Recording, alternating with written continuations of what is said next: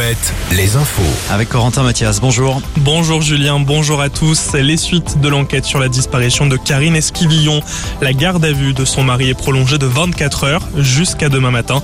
Michel Pial a été interpellé hier matin au domicile conjugal en Vendée à Maché. L'enquête pour disparition a été requalifiée depuis pour meurtre. Karine Esquivillon, mère de famille, est portée disparue depuis fin mars. Depuis le placement en garde à vue du mari, les deux enfants mineurs du couple sont placés provisoirement.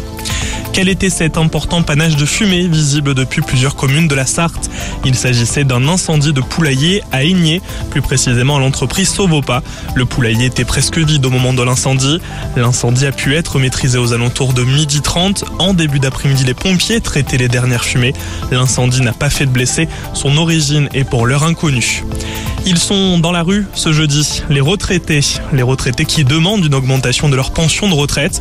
Ils jugent qu'elle est trop faible par rapport à l'inflation. Ce matin, les retraités ont manifesté à l'appel de l'intersyndicale à Quimper, Guéret ou encore Tours. Cet après-midi, une manifestation a lieu à Angers ainsi qu'à Nantes.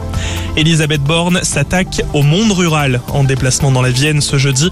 Elle présente plusieurs mesures en soutien aux territoires ruraux.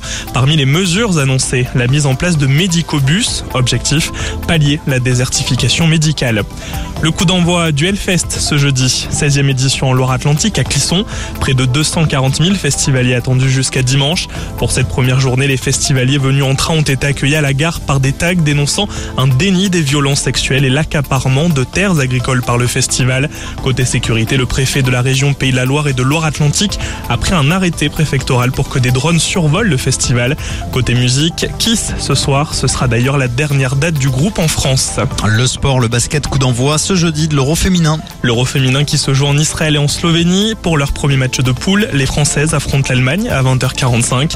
Parmi les joueuses de l'équipe de France, celle qui joue à Angers, Leila Lacan. Très belle journée sur Alouette. Merci et l'info revient tout à l'heure à partir de 17h.